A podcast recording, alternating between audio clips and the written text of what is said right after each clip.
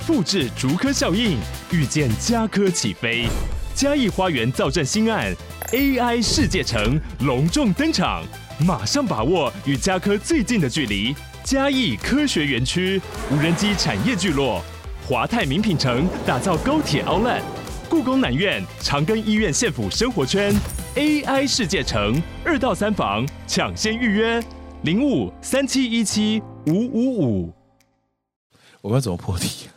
我每次都在问这个问题。我们这次用开门见山法好了。你已经开始录了。哎，你今天五四三二一，欢迎收听怪兽训练电台。大家好，我不是何立安，我也不是 Josh。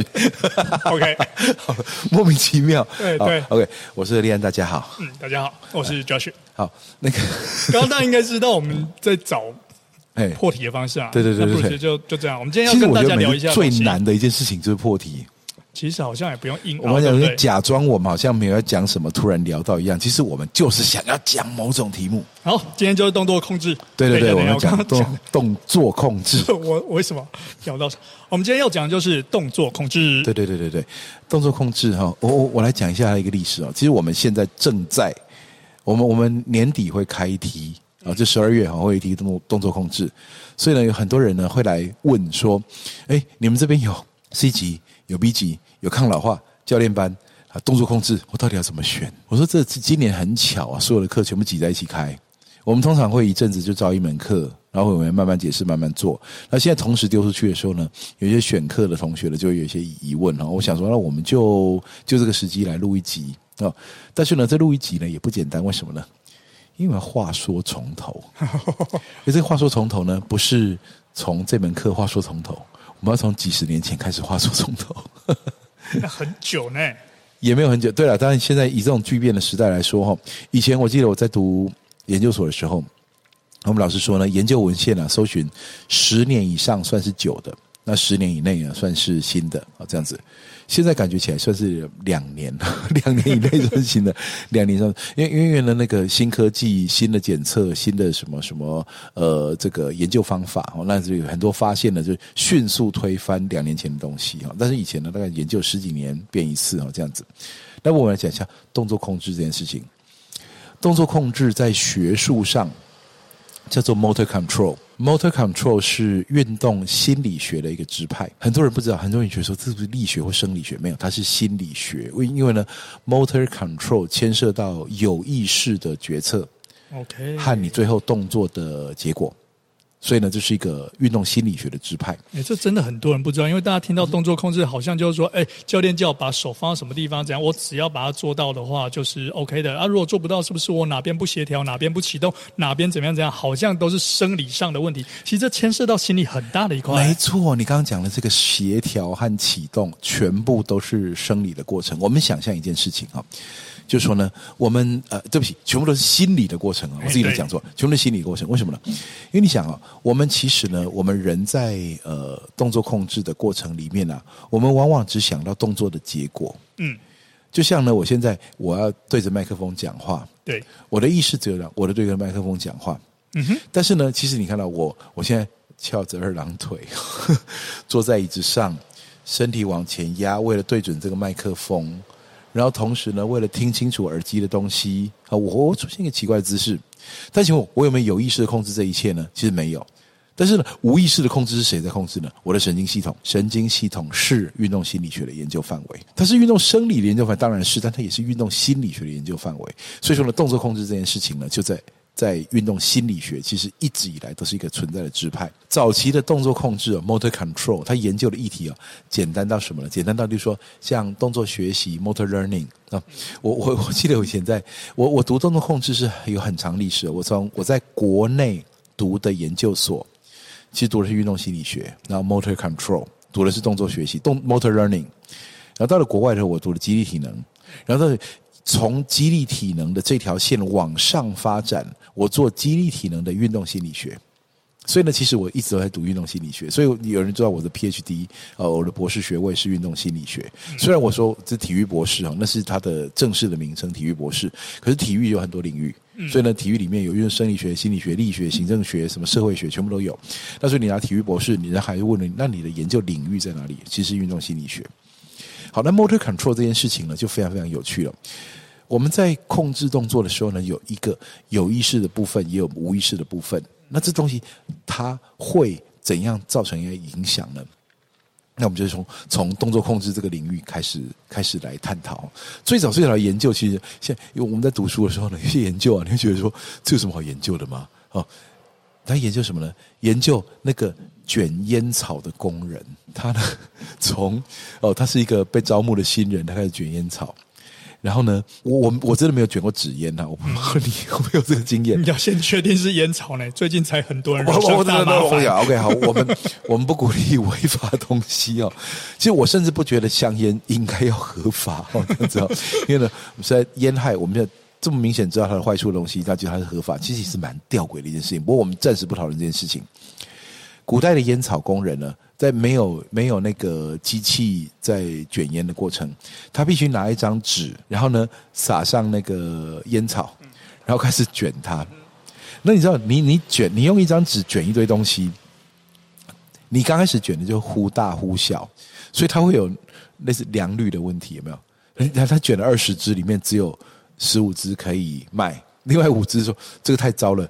你你你你你自己吸抽掉这样子没有了，就就就丢掉了，然后这样子，所以呢，这个就变成说，一个烟草一个烟草工人，他到底要卷几次，那个香烟会变成一致性？很多人不觉得这是一个体育会研究的议题哦。事实上，这就是动作学习怎样进入稳定状态的一个历程。所以呢，就是我卷烟草，哦，卷卷卷卷，开始卷忽大忽小，这个卷太多，那个卷太少，然后这卷的这个烟草太松，这个烟草烟草太紧。然后主管的这根不行不行不行不行，然后直到你什么你卷出来，我们发现呢，那个学习历程啊，有点像周期训练一样，它不是线性的，它不是线性的哦。你可能一开始呃越卷越好，然后呢放假两天回来，突然间像没有卷过一样。然后经过几次这种起起伏伏，在某个时间点过后，每个人不太一样，但大概在某个时间点过，突然间它可以精准的卷出。百根、一千根、五千根，完全一样的东西，这就是技术已经养成。各位，其实在这个东西啊，在我们日常生活中，俯拾即是啊。有没有看过那个厉害的小吃店的老板？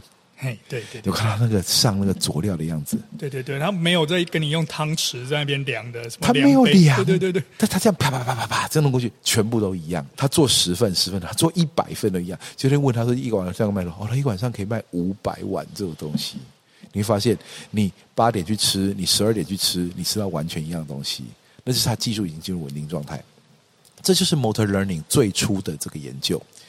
那当然，这个研究呢，随即就被运动科学给拉进去用了。为什么呢？因为技术的一致性很重要，技术的一致性非常非常重要。那所以呢，技术一致性非常重要呢，就发展后来呢，就发现说，哦，所有的运动技术呢，运动训练呢，都会有一致性。比如说，我想要学。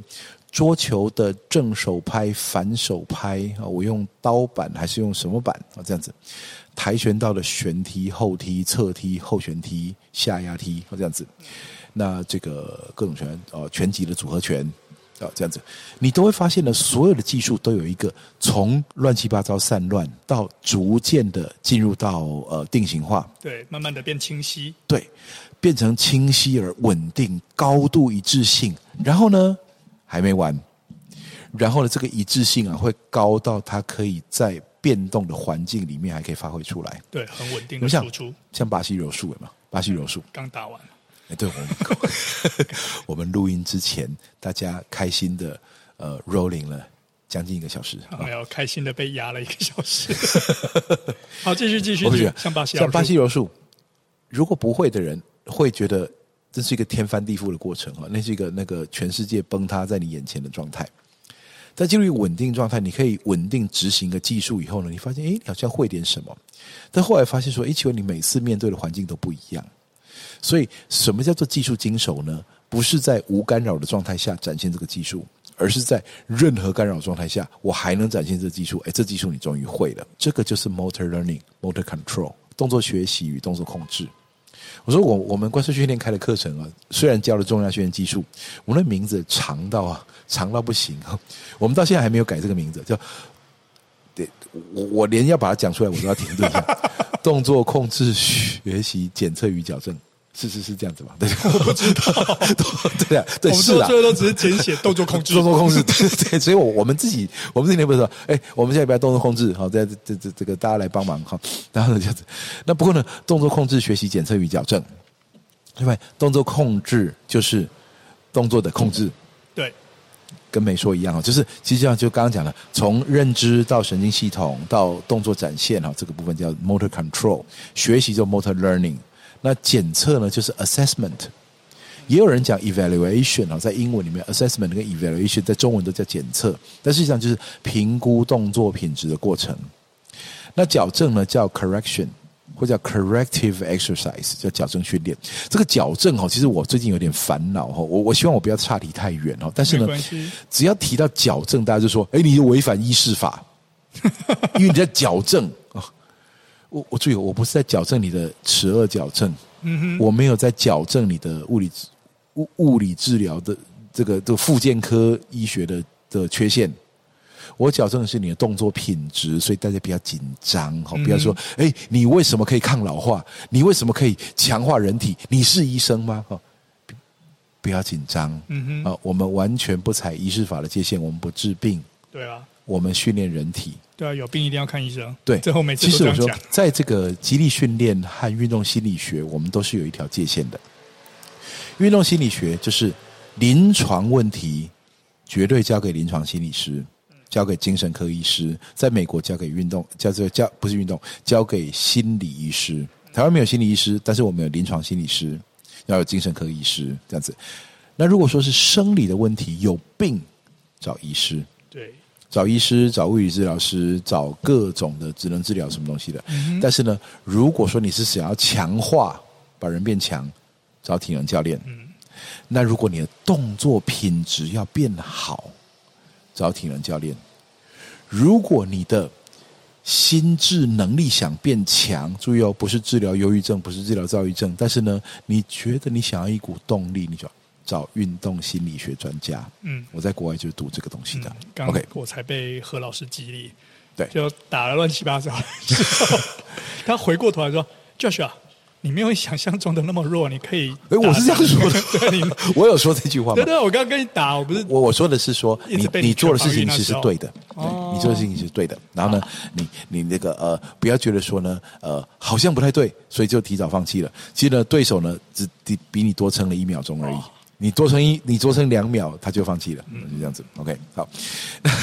不过呢，我们回我回到动作控制来，所以动作控制呢，从最早呢，就是从从动作学习，然后研究人是怎么控制动作的，然后研究人在动作发展的过程当中会经历哪些阶段，这就是 motor control，或是讲更广义的叫做 movement science，叫动作科学。这些技术呢，拉进肌力训练呢，其实是比较晚进的事情。大概是什么呢？大概在这个呃九零年代后期，两千年初期，其实就以今天算起来，大概十几二十年前，二十几年前这样子。好，二二，诶，今年是几年？二零二三。OK OK 好，所以二三十年前。嗯、天哪！OK 好，那所以呢，在那个之前呢，其实呢，我说激励训练的领域啊。引入动作控制的科学，其实算是比较晚的。为什么呢？因为早期很多教练研究说，哦，呃，动作控制的这科学呢，我可以应用在哪里？我大家想的都是很复杂的技术。我怎么让一个人学会在高速的状态下决策？我现在要是做什么反应？我怎么样在呃这个压力状态下让他做出对的动作选择？这些动作都控制。OK，好像反应时间到底有没有办法练？前线索到底该如何判断？哇，这个科学这个领域的研究之丰富啊！如果你去查一下 anticipation 还有 pre-cue 这些关键字，你会发现在九零年代有一大堆的研究出现。但是你发现呢，这个东西出现在呃激励训练里面是比较晚近的事情。为什么呢？说起来呢，我我这是我的猜测啊，但说起来有点不好意思。为什么呢？就大家觉得激励训练太简单，或者是说呢，因为为什么太简单呢？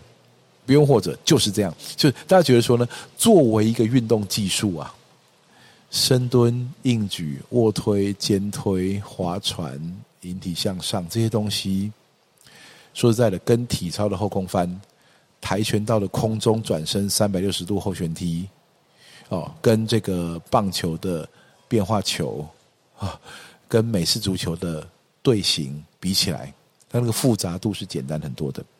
深蹲是什么呢？就是扛起杠，后退一步，蹲下去，站起来，挂回去，没了。对，所以他会认为说呢，动作控制啊，在这种简单动作，注意啊，各位看不到我画面哈。不过呢，我讲简单动作的时候呢，我们可以比一个呃，quote and quote，就是上引号下引号，就简单，我们把它挂号起来，就它其实不简单。所以呢，在早期的时候呢，在学习动作控制的人呢，他觉得说，呃，肌力训练啊，没什么，没什么好研究的。直到什么呢？直到发现说，天哪，no，他一点都不简单。为什么呢？早期的人在做肌力训练的时候，他像在教这个一般一般运动技术一样，他把那个技术不好，你就是把它练好就对了。所以，假设有一个人，他的他是学网球，他想学正手拍哈，或者他想学发球，如果你发不好怎么办？教练说：“练啊，就发五百次。好，你先练五百次，再叫我来看。五百次过不行，那再五百次。而且你就踢踢踢跆拳道，然后教练说：你呢就就是把这个这个脚抬高，膝盖抬高，然后转身转腰什么这样子。然后你就做了一个东西，教练说：啊、呃，不对不对不对不对，这样子。然后你就说：那怎样才对？教练说：你先去对着沙包，先踢五百下。”嗯哼，可是这样子不会，就是如果你是做错东西，连续次数带说，你反正植入错误的行为。他会说呢，你踢五百下，你觉得沙包会痛，你再叫我来看。不是吧？他只是不想要待在现场 吧？对，当然会觉得。不过，不过，但但但说起来哦，这次这教法还蛮有效的。OK，OK，、okay, 好，就你提出那个力量感啊。不过，anyway，其实呢，肌力训练也是这样子。大家认为说呢，它就是一个运动技术，如果你做不好，你就反复去操作它就对了。嗯，但是呢，其实呢，肌力训练跟运动技术中间有一个非常重要的差异。OK，这个差异在一个我们讲了无数次的专有名词，叫做重量训练，用的是人体自然动作。哦，对，因为我今天假设我我要我要练一个，假设我然后，我我不会打棒球，我的打棒球停留在小学的时候，跟同学在操场上哦拿这个呃。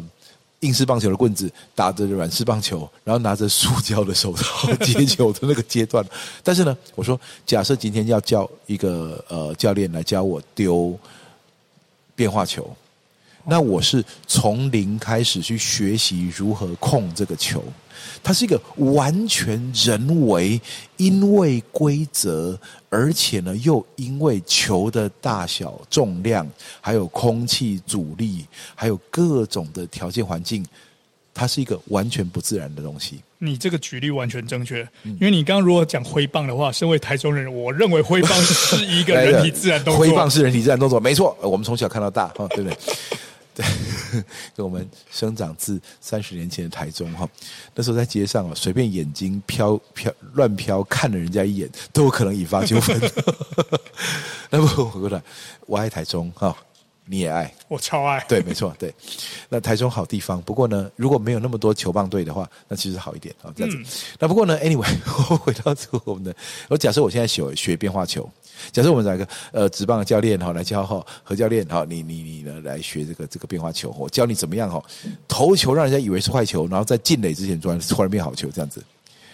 那我得要完全凭空学习这个东西，它不是人体自然动作，它是因为棒球就是这样规则，对不对？其实今天假设棒球是今天棒球改一个规则，这个球就不是这样丢了。今天棒球假设是说呢，我我的目标是击倒这个打击人打击者。要打击手的话，那其实棒球不会这样丢，对不对？棒球对着人丢就对了，对着脸丢就对了。对，他棒球就变成一个积极运动。你这样子就去看个棒球赛，最后会看到那个 MMA 的感觉。对，没错，就是棒球 MMA 哈，这样子。怎么鬼扯到这里啊？不过回到重量训练，嗯，深蹲、卧推、硬举、肩推，全部都是人体自然动作。他唯一试图配合的东西就是杠铃，但假设你今天又不是用杠铃，你是用壶铃，是用哑铃，你是用别的重量的话，其实它完全可以符合，那就是人体自然动作。把重量从地上拿起来，把重量推到头顶上去，或是说呢，负着一个重量，用最安全的姿势蹲到底又站起来，这绝对是人体自然，因为人体本来就会。下肢推、下肢拉、上肢推、上肢拉，这个我们在别的地方应该解释过了。如果解释的不完全的话，请大家发问，我们再录一集来解释。不过现在我们先不往那里走。OK，好，那这有什么差别呢？你说，是人体自然动作了不起啊？你还不是要学？对，但是问题在这里，一个非人体自然动作的竞技运动动作，像棒球的变化球啦。跆拳道的后旋踢啦，好，然后或者是说拳击的组合拳啦，这些你就是要学它，你就是要去适应规则，你就去学它。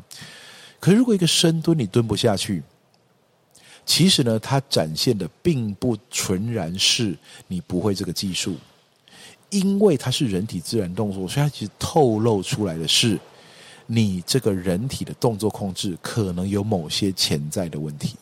OK，所以呢，一个人呢，如果说没有办法深蹲。我们会看出来说，哦，你深蹲没有办法背杠，OK，你的肩关节活动度可能有问题。肩关节活动度有问题了，发现，哎，其实肩关节不是主要的问题，是它肩胛骨的位置不对。那么肩胛骨为什么没有办法收拢到中间，让肩关节发挥它的活动度呢？OK，原来是胸椎的形状不对，原来是他驼背、低头族、电脑族。OK，那或者是说呢，他呢下蹲过程当中啊。髋关节会提早锁死，膝盖往前推会垫脚尖，膝盖往内夹。我发现哦，下肢的活动度、下肢的稳定性有问题。但是呢，他没有背杠，或者他扶着墙壁蹲的时候完全没问题。他呢背起杠来蹲就全部都是问题。我们发现它是核心稳定性，没错。所以说呢，我们发现一件事情很重要：重量训练动作，如果你是自由重量，就如果你推器械如果推不好的话。那你只是不会使用那个器具而已，但如果是自由重量训练出问题的话，那个问题一点都不简单。它表示什么呢？表示一个很重要的事情：你的人体自然动作其实已经存在一些问题了。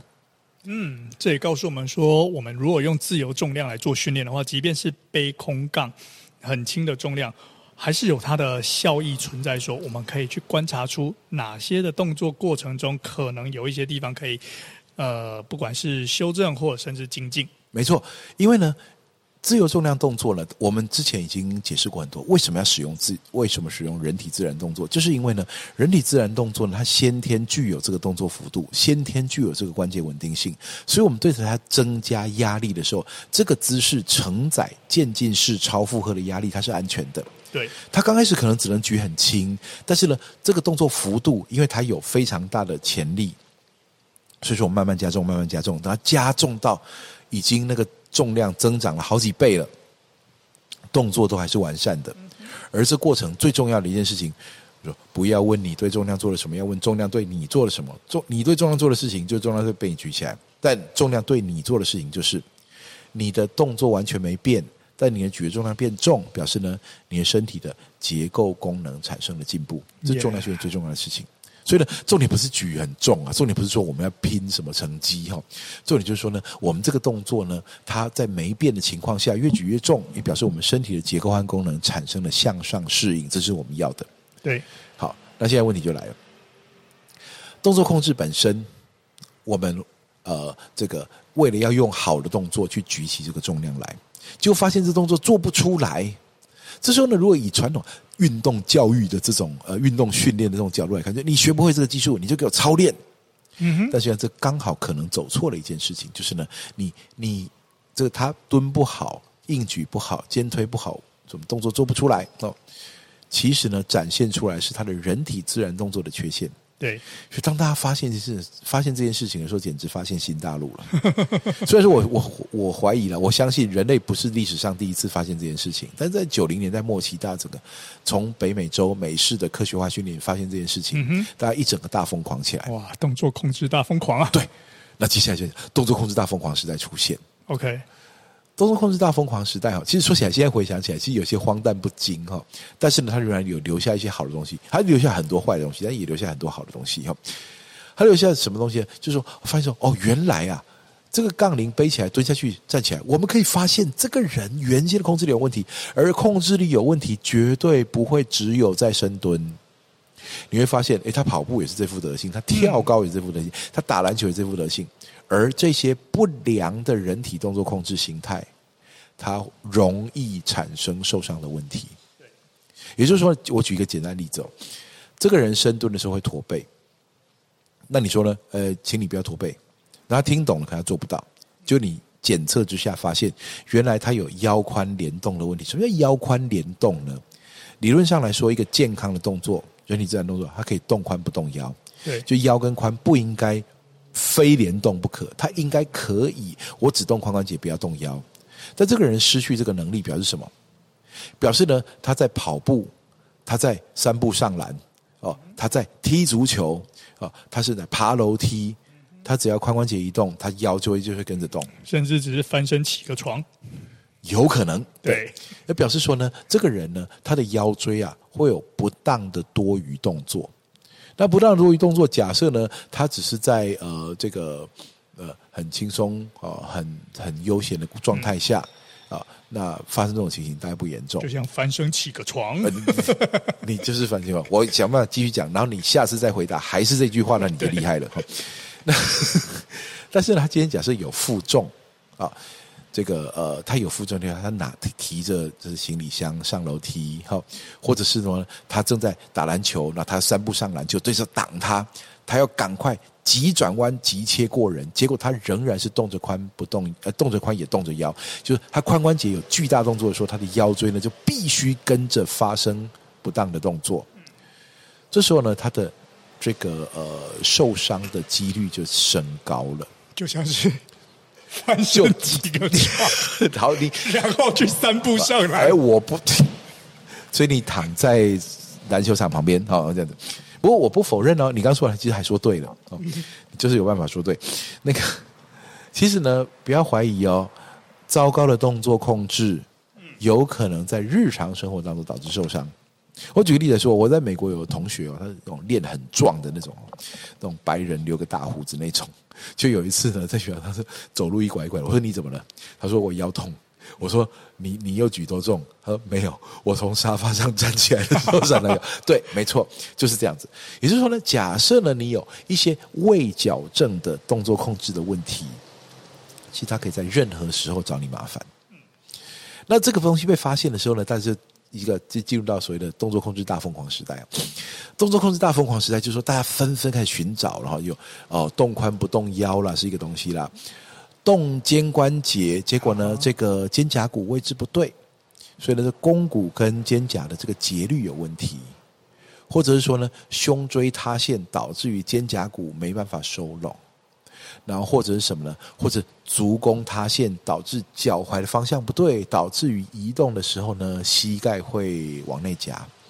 OK，这些问题呢，纷纷导致了一个人他在动作里面埋藏了他在运动中受伤的风险。OK，好，这个观念一有啊，其实当时呢，现在回想起来呢，其实有点过头。不是有点，是非常过头，非常非常。当时呢，就产生一个动作控制大疯狂年代，正所谓矫枉过正的。对对对对对对，其实没错，就在早期，他完全不做这件事情，蹲不下去，你就给我蹲下去一点，然后就这样子，完全不觉得这是有什么意义存在。这就就发生在你眼前，你很明显发现中轴稳定性有问题，髋关节活动度有问题，动髋不动腰有问题，肩胛骨的位置不对，但是不管，你就给我蹲下去一点，你给我蹲下去就对了。但是呢，后来大家发现，原来这些东西背后有这么大的学问，大家纷纷涌向另外一个极端，然后就蹲不下去，连脚趾头都有问题了。对，没错。就是、我觉得这个可能可以再聊一集，对不对？我们时间超过了吗？我是没有超过，可是我怕大家现在想要去尿尿。好，那么这动作控制大疯狂时代，嗯，有多疯狂？我们下一集来讨论一下。我们下一集来讨论。好，OK。那今天怪兽训练电台，我们先切在这边。好。不要走开，马上回来，拜拜。没有，我们还是要等一个礼拜之后再回去。OK，现在吊人家胃口，这样怎么行呢？我们可以两集一起播出，两集一起播出是不是？呃，不一定啦，看你们了。好，就这样，拜拜。四号听到了，拜拜。